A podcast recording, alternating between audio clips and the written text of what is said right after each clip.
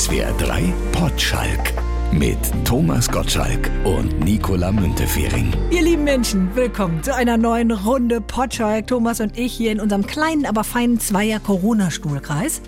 Freut mich. Äh,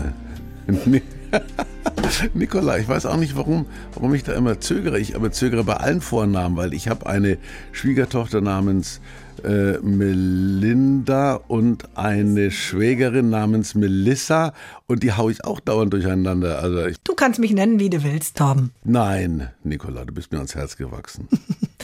Und du hast heute so einen schönen Schal an, einen geringelten Marinelook. Blau-weiß. Ja, ich dachte, der wäre schwarz-weiß. Ja, das kann auch sein. Wichtig ist aber, du bist heute nicht zu spät gekommen.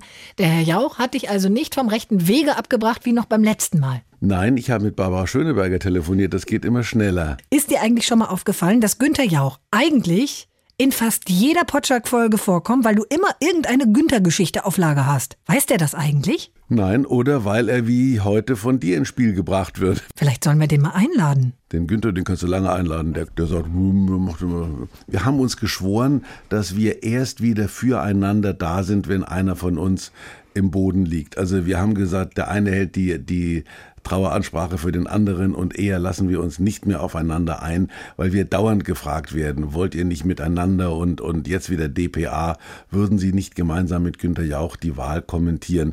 Mein Gott, also wir sagen, lasst uns Er ist ja auch so immer bei uns. Er ist auch so immer bei uns. Weißt du eigentlich, dass das Arschgeweih, dieses Tattoo, jetzt einen Nachfolger hat? Die Nee. Brustgardine ist der Tattoo-Trend 2020. Ein Tattoo hier so da Zeig, unter der Brust. zeig. Unter der Brust, in der Mitte. Unter der weiblichen oder unter der männlichen oder unter allen ist das Ich, genderfrei. ich würde sagen unter allen. Aber es heißt auch Under Boob Tattoo. Und wie sieht das aus? Naja, da kannst du halt so unter der Brust dir was hintätowieren. Eine Gardine oder ein Muster oder Ja. ein Seepferdchen. Der einzige Vorteil ist natürlich, wenn du dir es mit 18 als Frau machen lässt, sieht man es mit 50 nicht mehr. Dann gehen irgendwann die Rollos runter, ne?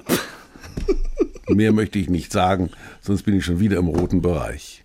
Du erinnerst dich an meine Streichschmach vom letzten Mal? Die Streichschmach, ja, das ist, äh, ich versuche das sozusagen zum Wort des Jahres werden zu lassen, aber wahrscheinlich ist es wieder irgend so ein Kiddie-Wort.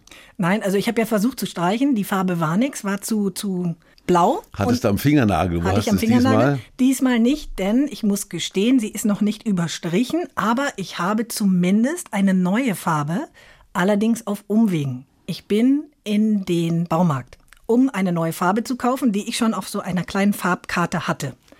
Und wie das nun mal so ist, häufig auch bei Frauen, dann sehe ich die ganze Farbpalette und sehe eine andere Farbe und denke, ach, vielleicht ist die doch besser. Also habe ich mir eine andere Farbe mischen lassen. Die kannst du dir da so mischen lassen. Ähnlich wie die, die auf dem Kärtchen hattest oder ganz anders. Ähnlich, aber doch ein bisschen anders. Ein Hauch, Ein eine Hauch Nuance. anders. Genau. Und dann mischen die dir diese Farbe. Das macht Spaß dazu zu gucken, das ist wie Joghurt, gell? Genau. Und dann hat er mir die Farbe gezeigt und habe ich gedacht, oh Gott, das geht gar nicht. Das war viel zu pfefferminzig, viel zu grell, geht nicht. Also habe ich mir die ursprünglich geplante Farbe auch mischen lassen und habe dann, habe dann Die beiden Farben zusammengeschüttet. Nein, ich habe dann die, die mir doch nicht so gut gefallen hat, in einem Gang einfach Verstrichen. Hingestellt hinter einen Eimer und habe was anderes davor geschoben. Hab gedacht, das lasse ich einfach hier und hau ab. Nur mit einem Eimer dann. Beichtest du jetzt Sünden quasi? Pass auf. Also bin ich raus mit meinem einen Eimer und hatte dann tagsüber so ein schlechtes Gewissen, dass ich am Abend nochmal zurückgefahren bin, um diesen Eimer, den ich ja echt kunstvoll versteckt hatte, hinter so Terpentinreiniger oder irgendwas, ich weiß es nicht mehr. Stand der da noch? Der stand da noch und ich habe ihn geholt und habe ihn dann doch auch gekauft und bezahlt. Das ist schön. Soll ich auch was gestehen? Nee, ich gestehe nichts. Also nach Lippis Zange äh, ist das einfach in meinem, in meinem äh, Bereich ist das zu riskant, weil irgendeine, irgendeine, die das hört, ist irgendwo wieder irgendwo unter Buntes dann Gottschalk klaut im Supermarkt, wobei ich nie im Supermarkt geklaut Ja, habe. ich habe ja Das auch nicht geklaut. Nein, ich habe aber, ach komm, ich erzähl's. Ich habe neulich ein Beispielgläschen von irgendeinem, von irgendeiner Under Eye Cream, also irgendwas unter die Augen, dass man, mhm. dass man äh, quasi nicht so schrumpelige Augen hat. Da habe ich irgendwo das Ding mitgenommen und wollte genau das gleiche haben und dann hatten die das und dann habe ich meins hingestellt und habe das andere mitgenommen. Aber meins war noch ein bisschen voll und das andere war ganz voll. Also bei weitem nicht so schlimm wie deine. Aber ich habe ja dann nachher diesen Eimer gekauft. Also jetzt bin ich ja praktisch ich kam mir ein bisschen vor wie, wie, wie Bonnie von Bonnie und Clyde, deswegen musste ich das wieder gerade biegen. ein bisschen kriminell ist nicht schlecht, gell? Ja, aber jetzt ja. habe ich halt diese zwei Eimer mit der einen Farbe, die ich nicht gebrauchen kann und wollte dich fragen, ob du vielleicht einen Eimer Farbe gebrauchen könntest mit so sehr mintgrün. Ich könnte ihn zurück in den Supermarkt bringen und Kannst könnte, du nicht, kannst du nicht, wenn die nicht? gemischt werden, kannst du die nicht umtauschen. Ich weiß, aber ich könnte sie wieder hinter den Terpentineimer stellen. Aber wie, wie, wie mutig bist du denn so bei Farben? Entscheidest du, welche Farbe genommen wird oder bist du so Happy Wife, Happy Life? Mach du mal. Ja, aber ich rede mir dann auch Fehler schön. Also ich hätte deine Mintfarbe äh, verstrichen, hätte dann gesagt, ach komm, find, ich finde, die ist jetzt ganz, man muss sich dran gewöhnen, ist nicht jedermanns Sache. Und wenn jemand kommt und sagt, ich finde die Farbe scheiße, ja, fand ich erst auch, aber ich muss sagen, die hat jetzt aber eine beruhigende Wirkung. Das ist diese Konfliktscheue, die mir ein bisschen anhängt. Aber hast du bunte Farben? In, an der Wand oder eher so weiß? Naja, ich hatte mal, also in meinem früheren Leben war ja alles lila und alles dunkel und jetzt ist alles hell und alles weiß. Ach, Abonnentenpost, Thomas, haben wir noch ein bisschen. Manuel schreibt uns an potschalk.swr3.de Anregungen, Aufregungen. Wir freuen uns über alles. Ihr habt in der letzten Folge über Schuhe ausziehen gesprochen, in der Wohnung.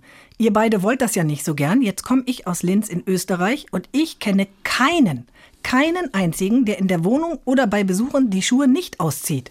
Tja, ich weiß nicht, in welcher Umgebung der Manuel äh, lebt, aber der sollte mal jemanden kennenlernen. Das sind coole Typen, die sagen, ey, lass die Latschen an und äh, erspar mir deine Käsefüße. Also das ist schon auch eine Möglichkeit, glücklich zu werden. Diese Schuhauszieherei, das hat für mich sowas erzieherisch, pädagogisch erhobener Zeigefinger. Ich war jetzt am Samstag in einer Diskussionsrunde, wo es darum ging, ob man Corona-Sünder anzeigen sollte. Also ob man. Wenn der sie, Nachbar eine Party feiert. Ja, zum ja, ja. Oder ob man sie zumindest zur Ordnung ruft, wenn ein Nasenloch über der Maske zu sehen ist.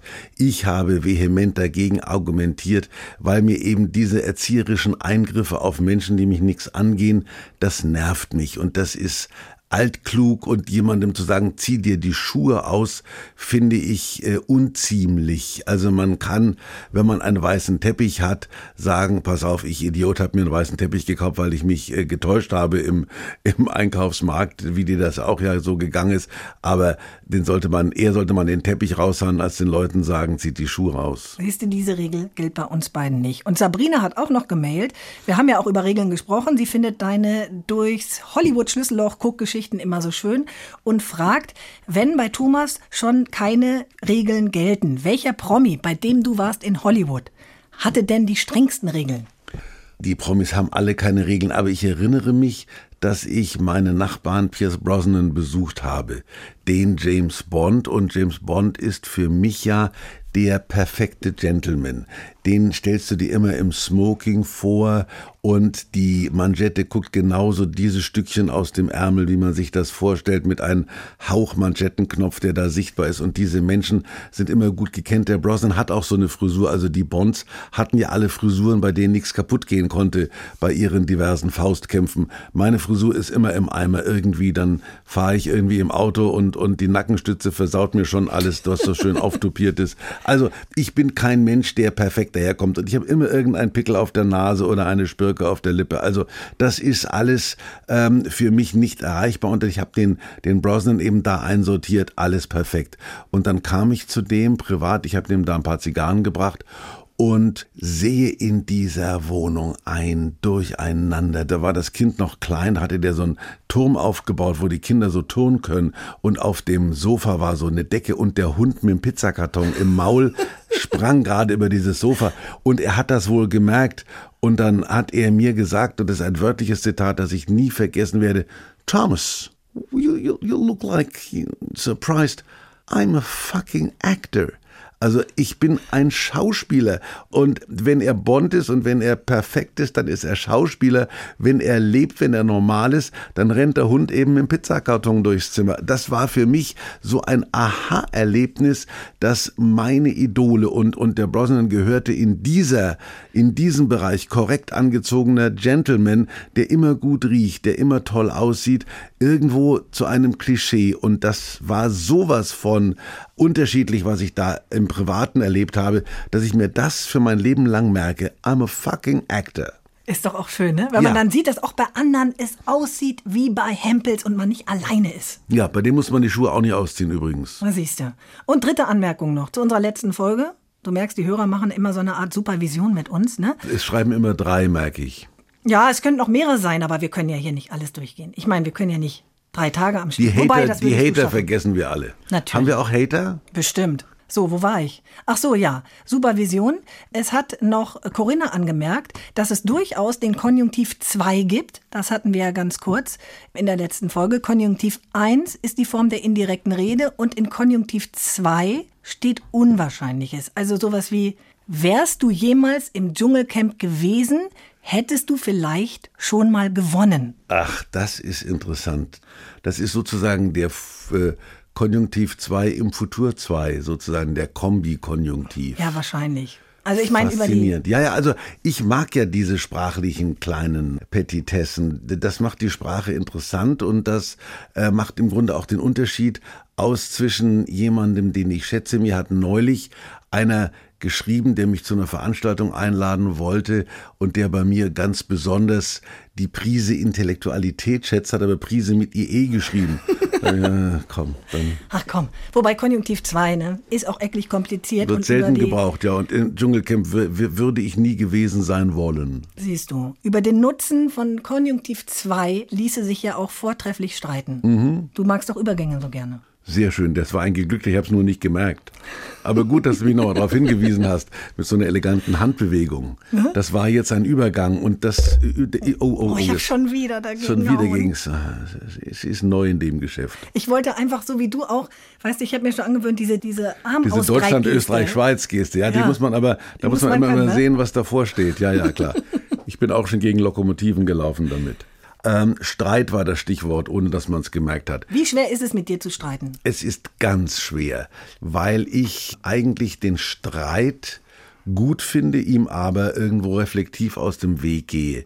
Das ist diese Form von Menschen, die nicht in der Lage sind, in irgendeiner Form andere in irgendeiner Weise zu korrigieren, zu belehren und das ist auch wieder eine Untugend, finde ich. Also Meinung zu sagen, auch auf Kosten eines Streites fände ich wichtig, aber das liegt mir nicht. Ich habe, und das ist, entspricht der Wahrheit, soweit ich mich erinnern kann, und ich habe ein gutes Gedächtnis, bis auf Namen, ich habe noch nie einen Menschen angeschrien. Noch nie. Noch nie weder meine Kinder noch die Frauen, mit denen ich in meinem Leben unterwegs gewesen bin, das, da komme ich mir lächerlich vor. Also jemand, der die Kontenance verliert und dann schreit und dann, wo der Speichel so fliegt. Also das ist für mich unvorstellbar. Was mir zusehends passiert, ist, dass ich einen gewissen Sarkasmus, den ich besitze, rauslasse. Früher habe ich mir das noch verkniffen. Jetzt sage ich Dinge, wo ich sage, oh, das war. Aber es ist eine Wort, es ist dann zumindest, finde ich, zumindest eine intellektuelle Leistung. Die andere dann aber natürlich auch in den Wahnsinn bringen kann in der Situation. Ja, wer sich mit mir umgibt, der muss damit leben, auch du. Aber der Streit ist etwas Positives. Wir wollten ein bisschen über Streit reden. Es gibt für mich unterschiedliche Formen von Streit. Es gibt den konstruktiven Streit. Das bedeutet also, dass ich mit einem Menschen, der mir gegenüber sitzt, eine Meinung nicht teile, dass ich anders denke als der, der Andersdenkende. Deswegen kann das mein bester Freund sein. Und die Fähigkeit, mit Menschen zu streiten, ohne zerstritten den Raum zu verlassen, das halte ich für ein großes Gut. Also sich auf freundschaftlicher Basis streiten zu können, das beherrschen zum Beispiel die Engländer, die Amerikaner. Also ich weiß nicht, ob es was Angelsächsisches ist, wesentlich besser als wir. Wir nehmen alles persönlich. Ich habe im englischen und im amerikanischen Fernsehen Streitereien erlebt, wo Menschen sagen, well, he is my good friend, but he's so wrong. Also dieses, ich mag diesen Menschen, aber in der, in diesem Fall hat er so Unrecht, das geht bei uns ganz schwer, weil man sagt, wenn der dem Unrecht unterstellt, dann kann er ihn nicht mögen. Und wenn ich ihn mag, dann nehme ich alles in Kauf, was der von sich gibt. Und das ist Quatsch. Also in der Sache sich zu streiten, aber Freunde zu bleiben, das finde ich toll. Bei dir gibt es ja auch so einen Streit, den man immer noch im, im Kopf hat, bei Wetten das damals zum Beispiel, als Götz George bei dir in der Sendung war. Und ihr beide so ein bisschen, nicht, wobei nicht mhm. ihr beide seid aneinander ja. geraten, sondern er hatte schlechte Laune. Naja, nein, das war kein Streit, sondern hier hat jemand seinen Auftritt bei mir missverstanden, obwohl er ihn natürlich anders wahrgenommen hat als ich. Also konkret, es ist bei mir ja oft passiert, dass Menschen, die sonst nicht in Fernsehsendungen gehen, bei mir aufgeschlagen sind, weil sie eine Botschaft hatten. Also ich habe bei Late Night Yehudi Menuhin gehabt, das ist ein großer Violinvirtuose oder war ein großer Violinvirtuose, der nicht in Talkshows geht, aber der hat mich für intelligent genug gehalten, um mir die Ehre zu geben. Götz George kam, um einen Film zu promoten, der nicht jedermanns Sache war. Ich glaube, es ging da um einen, einen, Kindermörder oder was weiß ich damals. Also ich weiß das nicht. war ein, ein Erotik-Psychokrimi, Solo für Klarinette. Ja, so genau. Diesen Film wollte keiner sehen, zu Recht nicht. Und dann hat wohl die Filmfirma gesagt, äh, du musst dich zu dem Gottschalk hinsetzen. Das war ein Promo-Auftritt. Und man hat dem armen Götz George, der, der zwar als Schimanski so ein Mann des Volkes war, der aber in sich mit einer gewissen Ernsthaftigkeit zu äh, Werke ging und vor allem dieser Film lag ihm eben sehr. Ich glaube, Frau, Frau Harfuch hatte sogar noch Die war auch dabei, genau. War die auch dabei, ja. Also Götz George saß da und hat schon so, so mit den Knien gewackelt, als ich ihn da alles Mögliche gefragt habe und ihm im Schimanski gekommen bin. Er wollte aber Ernsthaft zu diesem reden, Film, kulturell und zwar sein. Nur zu diesem Film. Er hat gesagt, ich habe der Filmfirma versprochen, ich gehe dahin.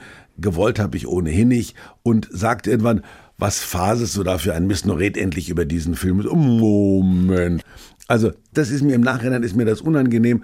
Götz-George lebt nicht mehr, ich lebe noch. Ich halte Götz-George für einen super Typen, auch damals. Also ist ja nicht so, dass ich sage, jetzt haben sie mir den Arsch dahin gesetzt, sondern ich sage, wow, Götz-George ist da. Ich fand den toll. Und man muss wissen, Götz George war der Sohn von Heinrich George, einem großen Schauspieler, an den sich niemand mehr erinnert. Aber für ihn war das eine große Herausforderung, in den Schuhen des Vaters unterwegs zu sein und hat wohl endlich mal seine eigene schauspielerische Leistung in diesem Film in der Nähe von der seines Vaters gesehen. Und dann komme ich und erzähle ihm irgendwas von Baggerfahrern oder weiß der Deibel, ich weiß nicht mehr, worum es ging. Und das war etwas, was ich absolut in Ordnung fand. Man hat mir auch, auch in der Situation. Ja. Ich meine, er hat ja schon gesagt, ne, komm auf den Punkt. Das ist der Film ist mir wichtiger als das, was du da ja, redest. Ja, das war seine Position und die hat er zu Recht eingenommen. Ich habe nur gemerkt, und das hat mir eine Form von, von Courage gegeben, die ich sonst nicht habe, beim Publikum kommt das jetzt nicht an. Also ich habe gemerkt, der redet sich hier um Kopf und Kragen und ich habe nicht wie üblich gesagt, Götz, pass mal auf. Äh, ich weiß, dich interessiert das nicht, die Leute interessiert das aber wahrscheinlich mehr als dein geschissener Film. Das wäre schon wieder mutig gewesen, aber nein, ich habe dann die Position dessen eingenommen, der sozusagen auf, auf sein Recht beharrt. Pass mal auf, du bist bei mir zu Gast. Also du warst hier. immer Entertainer, die ganze Zeit über. Genau, genau. Das ist auch meine Aufgabe. Und das war natürlich, meistens kriegst du die Leute ja so, indem du sagst, komm. Und das war ja auch immer meine Stärke, dass jeder Politiker oder wer auch immer bei mir war, nicht davon ausgegangen ist, also wenn Gorbatschow gekommen ist, ist der nicht davon ausgegangen, dass ich mit ihm den eisernen Vorhang diskutiere, sondern eher, keine Ahnung, äh, russisch Brot knacke oder weiß der Teufel. Also die äh, Leichtigkeit meiner Performance war den Leuten von vornherein immer klar. Aber Götz als ernsthafter Mensch wollte auch da seinen Dickschädel durchsetzen und da habe ich ihn nicht durchkommen lassen damit. Aber wie schwer war in der Situation vielleicht auch diese Leichtigkeit zu bewahren? Denn du warst ja nicht, du bist ja nicht davon ausgegangen, dass es so enden wird. Du hättest ja auch rein theoretisch sagen können, du, wenn du gar keine Lust hast, dann geh halt. Nee, der Typ bin ich wieder nicht. Also das der Konfrontation ist mir fremd und ich gesagt, ich mache meinen Stiefel weiter, soll er sein, weitermachen. Mal sehen, wer am Ende vorne liegt. Das ist zum Thema Streit ein ein Beispiel, wo ich sage, ich habe das nicht als Streit aufgefasst und ich habe auch immer, als man mir hinterher gesagt hat, mein Gott, man wollte natürlich da diesen Zwist weiter schüren. Also ich bin dem Mann überhaupt nicht böse. Der hat das getan, was er immer tut, hat auf sein Recht beharrt, über seinen Film zu reden. Ansonsten ansonsten wäre er gar nicht gekommen, dass ihm da meine Spielereien und meine, meine Witzeleien nicht gepasst haben. Damit muss ich leben. Da war ich nie nachtragend. Wie ging es denn danach weiter dann? Habt ihr dann nochmal drüber geredet? Ja, es gab sogar eine zweite Folge, wo der wieder zu Gast war, ein paar Jahre später, und wo ich gesagt habe, da werden alle jetzt darauf warten, dass wir uns streiten. Lass uns doch einen Streit in Anführungszeichen vom Zaun brechen und uns dann vor Augen des Publikums versöhnen. Also diese zweite Fassung gab es auch, wo Götz als Weltschauspieler diesen Streit gespielt hat und ich ihn auch im Grunde, ich habe ihn imitiert und das war eine Nummer, die wir dann, die wir dann zum Spaß des Publikums äh, nochmal vorgeführt haben. Also er war auch ein guter Verlierer in der Beziehung. Ich habe den oft so erlebt. Ich, einmal kam ich ins Restaurant beim Käfer in München war das. Da saß er alleine am Tisch und er hat immer so ein bisschen auf auf Lonesome Ranger gemacht. Das war so seine seine Masche auch, dass er immer so ein bisschen schwierig und ein bisschen grummelig komm, setz dich hier hin. Dann habe ich dann mich mit ihm zusammen hingesetzt und wir haben dann zusammen irgendwo über alles Mögliche geredet. Also dieses Grummelige, das war so, aber ich bin mit solchen Leuten auch klargekommen, weil er mir wohl auch unterstellt hat, dass ich nicht anders konnte und er nicht anders konnte. Das war nach diesem Streit und vor dem zweiten Streit. Also auf Gottes George lasse ich nicht kommen, Gott sei seiner Seele gnädig. Hat Buona Anima, wie sie bei Soprano immer gesagt haben. Hat sich denn deine Art des Streitens auch verändert, weil du eben gesagt hast, die Amerikaner streiten streiten vielleicht anders, die nehmen das nicht so persönlich. War das bei dir auch mal anders? Ich gebe zu, ein Teil meines Sarkasmus ist es ja schon, dass ich oft sage, komm, lohnt sich nicht. Also, dass es Menschen gibt, wo ich sage, mit dem zu streiten ist unter meiner Würde. Also, ich sage, lass ihn, lass ihn das sagen, lass ihn das machen, lass ihn so denken, aber es gibt einige wenige Fälle, wo ich diskutiere. Das ist was anderes. Also de gustibus non est disputandum, über Geschmack kann man streiten. Das, das ist zum Beispiel so. Also man kann sich darüber streiten, ob deine Farbe aus dem Baumarkt nun gut oder schlecht für diese Wand ist. Aber am Ende hat niemand recht. Das ist für mich eine Position, die mir am liebsten ist. Du hast deine Meinung, ich habe meine Meinung und wir gehen als Freunde auseinander. Es gibt Dinge, über die man nicht streiten kann. Man kann darüber streiten, ob es das ewige Leben gibt, aber keiner wird weiß mit, es ja niemand. man weiß es nicht. Also keiner hat recht. Das sind auch interessante, das sind theoretische Diskussionen, das sind philosophische Gedanken, da kann jeder seine Meinung haben. Aber Politik zum Beispiel, das ist etwas, worüber man kaum streiten kann, weil man immer mit seiner eigenen Meinung dasteht und die Meinung des anderen letzten Endes dann für idiotisch hält. Ich erinnere mich, mein, mein Geschichtslehrer war das, glaube ich. Das war zu meiner Zeit gab es Merseburger und Löwenthal. Das waren zwei Fernsehmoderatoren, äh, Merseburger war, glaube ich, Panorama oder sowas, also eher linksliberal. Und Löwenthal war dieser doch etwas rechtslastige ZDF-Mensch, konservativ. Und dann hat uns dieser Geschichtslehrer gesagt, was dem einen sein Merseburger ist, dem anderen sein Löwenthal. Aber wehe, wenn einer von beiden nicht mehr sagen kann, was er will. Und das finde ich ganz wichtig, dass man Meinungen gelten lässt und dann sagt, hier streiten sich zwei und ich versuche von jeder Seite das für mich zu entnehmen, was mir entspricht.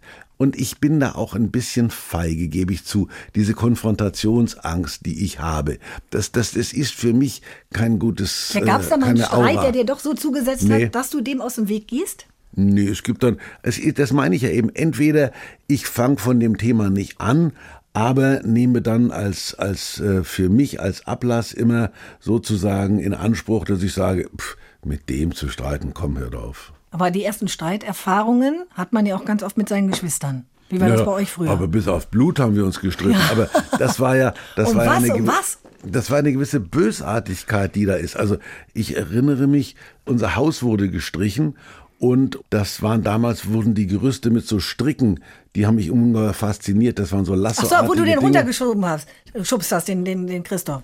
Ja, wo, ne, wo, der, wo ich dann, ich war dann, ich hab dann wollte mutig sein und bin dann aus dem Fenster, um auf diesem Gerüst rumzutun und der Sack hat das Fenster zugemacht. Ja, dann stand ich draußen und kam nicht mehr. Also und das sind so Sachen, wo wo es dann Streit gab, aber er hat meiner Mutter nie gesagt, wo er dann diese Kinnverletzung her hatte. Das ist dann wieder ist mir auch in angenehmer Erinnerung. Das rechne ich ihm heute noch hoch. Worüber an. habt ihr euch denn sonst noch gestritten? Ach, über alles. Also ich meine, das ging natürlich darum, teilweise waren es eben so, man hat sich ja damals so Bravo Bilder in, ins Zimmer gehängt, wo dann immer in der Mitte was gefehlt hat, weil da die, die, die Klammern Ach so, die. Klammern. Ja, und dann hast du das immer so hingeklebt und hat der gestänkert und hat gesagt, "Oh, das für ein Idiot da. Und dann hat er gesagt, Christoph, komm, lass mich in Ruhe, den finde ich gut. Und dann hat er wieder Leute hingehängt, die ich dann scheiße fand. Also es waren halt solche, solche grundsätzlichen Dinge. Und dann, und dann, äh, wir haben ja zusammen in einem Zimmer gewohnt, du hast gepfurzt, nee, das war ich nicht. Und, also, aber es ist das Übliche. Aber schön ist doch auch bei Geschwistern, da sieht man doch auch, wie aus einem Streit innerhalb von Millisekunden dann plötzlich wieder eine schöne Einheit wird. Mein kleiner Bruder und ich haben uns auch häufig gestritten und irgendwann hatte meine Mutter so dermaßen die Nase voll, dass sie gesagt hat, okay, ab jetzt gilt alles, um das ihr euch streitet, alles wird sofort weggeschmissen. Es hat dann fünf Sekunden gedauert, Stille, und dann sagt mein Bruder, mir gehört die Mutti. Und habe ich gesagt, nein, mir gehört sie, mir gehört Ach sie. Gott, und zack, ist- waren wir wieder vereint. Na, das ist aber eine schöne Geschichte. Das kannst du mal im Muttertags, Muttertags im Radio erzählen. Siehst du? Wir, wir hatten immer die Lösung, ich teile, du wählst. Also das heißt, da konnte man sich auch nicht bescheißen. Ja, aber da musst du dich erstmal entscheiden, wer teilt denn jetzt? Ist ja wurscht. Der eine teilt, der andere wählt. Es kommt immer das Gleiche raus. Aber ich würde dann lieber, ich möchte immer dann lieber der sein, der wählt. Du darfst dann teilen. Ja, ich teile ja nur so, dass der andere quasi die, das wäre wär blöd, dass der die kleinere Hälfte nimmt. Ja, ja, eben. Dann musst du natürlich auch genau gucken, dass du richtig teilst. Das meine Und ich ja derjenige, der wählt, hat immer die Chance zu sehen, ach, ist vielleicht doch ein bisschen größer, na ja, das dann hab nehme ich. Dann, dann ist es meine Schuld, dass ich nicht richtig geteilt habe. Kannst du denn einschlafen mit Streit? Ist, ist für mich kein Thema, weil ich, weil ich äh, eben nicht streite.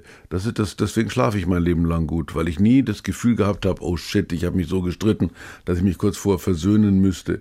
Streit ist ja nur eine Möglichkeit, dass die Dinge dir verrutschen. Das andere sind ja auch Missverständnisse oder unterschiedliche Auffassungen. Also wenn, wenn der Haussegen schief hängt, das ist für mich auch nichts Angenehmes. Also ne? das, das muss ich aus der Welt schaffen, aber wenn äh, dem, dem muss ja kein Streit vorausgehen. Ja, das stimmt schon. Wenn es so ich- beleidigt über irgendwas und, und dann fängt man an, das ist, es ist, ist schwierig und dann, dann ist man so, ja, dann sagt man, nee, ich will darüber nicht streiten. Dieses Ich will nicht streiten ist ja auch so ein toller Satz. Es gibt tausend Streitratgeber ja auch mittlerweile. Ja, ja. So streiten sie richtig. Ja, komm. Ich Botschaften senden. Nicht sagen, du räumst nie deine Schuhe weg, sondern Ich, habe nie in meinem Leben einen Ratgeber gelesen und ich habe auch mich bemüht, bei meinen eigenen Werken diese klugscheißigen Ratschläge zu vermeiden. Auch ein Lebenscoach hast du auch nie gehabt. Der, der Schürle, der Fußballer, der jetzt ja in Rente Ja. ist mit seinen 30 Jahren, habe ich neulich gelesen, der hat jetzt einen Lebenscoach. Da viel Glück. Ja, Der Lebenscoach, was nimmt der? 30 Euro die Stunde wahrscheinlich. Mehr. Ja, wahrscheinlich. Was glaubst du ja. denn? Ja. Du könntest vielleicht auch als Lebenscoach Das arbeiten. glaube ich, das glaube ich. Deswegen, das ist, unser Blog ist doch hier. Äh, was für, das ist ein Lebenscoach. Potschalk Ist ein Lebenscoach, finde ich schon. Oder? Also, ja, ja. Aber jeder Promi Aber hat ich kann nicht, ich kann nicht davon leben. Doch, das könntest du auch. Nein. Wenn du ich kann da anbieten mitleben, würdest- aber nicht davon. Thomas Gottschalk ist Ihr Lebenscoach. Sie können ihn jetzt buchen. Es würde, ich sage dir, Das geht aber nicht. Das wäre ein, wie nennt man das, Mogel, ein Mogelgeschäft. Ich kann niemandem sein Leben erklären. Es geht schlicht einfach nicht. Also ich kann mich stundenlang aufregen über diese Follower, die ihr eigenes Leben aufgeben, um ein anderes mitzuleben, die also irgendwelchen Schafsnasen folgen, sich so schminken wie die und sich daran erfreuen, dass irgendwelche Idioten im, im, im Privatjet rumfliegen, während sie selber, keine Ahnung, sich nicht mal den Sprit für ihr, für ihr Auto leisten können. Aber sowas gibt es heute. Das halte ich für nicht für unsinnig, sondern für irrsinnig. Aber dieses Gefühl, dass man Menschen erklärt, was sie tun müssen. Wenn du gefragt wirst, pass mal auf, ich habe hier Liebeskummer, du weißt meistens, was du dem raten müsstest, weil du sagst, komm, lass ihn laufen, er ist ein Idiot. Aber die, würde dich ja schon gar nicht fragen, wenn sie wüsste, was Sache ist. Also man ist im eigenen Leben, ist man oft letzten Endes, steckt man drin und weiß nicht weiter und jeder andere um einen rum erzählt einem was. Es hilft aber nichts. Ich habe auch oft Menschen um Rat gefragt, um dann doch zu machen, was ich wollte. Aber wenn man Kinder hat, wird man doch automatisch so ein bisschen zum Lebenscoach. Die fragen ja auch immer, was soll ich machen? Und da hast du auch was gesagt. Echt? Ich glaube schon. Na, was soll ich machen? Ich war ja nie ein, ich konnte ja nie sagen, mach doch das, was ich mache. Also wenn du ein anständiger Zahnarzt bist und dann sagst du, komm, wer Zahnarzt, übernimm meine Praxis. Ich konnte ja schlecht sagen, komm, üb mal, wie man Deutschland, Österreich und die Schweiz begrüßt und dann übernimmst du meine Sendung. So geht's ja nicht. Okay, du kannst anderen nicht ihr Leben erklären, aber du kannst natürlich aus deiner Lebenserfahrung schöpfen ja, Und da vielleicht was jeder, weitergeben? Jeder, der mein Alter erreicht hat, kann aus seiner Lebenserfahrung schöpfen. Nur nützt es wenig. Ich kann es erzählen. Aber die nachwachsenden Generationen haben auch andere Lebensauffassungen. Ich weiß nicht, ob ich das schon mal hier gesagt habe. Mein Sohn hat mich mit dem Satz erschreckt. I'm not here for a long time, but for a good time. Das hört man gerne als Vater, ja. Leben im Jetzt. Leben im Jetzt. Carpe diem. Ja, ich bin nicht für lange Zeit hier, aber für eine gute Zeit. Das ist furchtbar. Das ist ja auch so ein Rat, der immer wieder kommt, in den verschiedensten Formen und Farben. Leben im Jetzt, nutze den Tag. Und alle sagen, ja stimmt, so ist es. Dabei ist es ja eigentlich auch eine Binsenweisheit. Aber die Leute wollen immer wieder daran erinnert werden. Ja, und sie tun es dann doch nicht. Sie sagen dann doch, ach, das mache ich morgen und äh, das, das erspare ich mir jetzt für spätere Zeiten. Und dieses Carpe Diem ist ein schöner Satz, der, der aber nur von alten Leuten gesagt wird. Weil du erst im Rückblick merkst, wie schnell es rum ist. Wenn du, wenn du, wenn du 20 bist, sagst du doch nicht, ach komm, das mache ich mit 40. Also manche sagen, ich mache es mit 50, manche sagen, ich mache es mit 60. Neulich hat irgendeiner im Radio gesagt, sag mir das in 30 Jahren nochmal. Habe ich gedacht, ja, den Satz wirst du von mir nicht mehr hören. Jetzt wollen wir aber trotzdem einen Rat von dir aus Grund deiner Lebenserfahrung in Sachen Streiten. Wie geht's am besten? Indem man es in, sage ich mal, Gleichnisse hüllt, wie Jesus. Es ist so, speziell wenn es um das Mann-Frau-Problem geht. Es gibt Momente, da sagt dir deine Frau, du, der Schnee ist schwarz.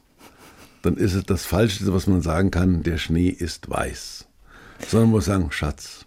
Man denkt sich, wenn sie es glücklich macht, dann ist er schwarz und sagt, du hast recht, heute ist er wirklich wahnsinnig dunkel und äh, wenn du Glück hast, kannst du zwei Wochen später in einem wieder fröhlichen Moment sagen, du, wenn ich es ganz ehrlich sage, mir kam der damals schon grau vor, heute kommt er mir auch grau vor äh, und wenn sie dann lacht, ist alles gut. Und wenn du merkst, da ver, versteinert etwas. Und sagen, mir kam er grau vor, aber jetzt, wenn ich so richtig hingucke, ist er doch schwarz und dann wartest du noch eine Woche.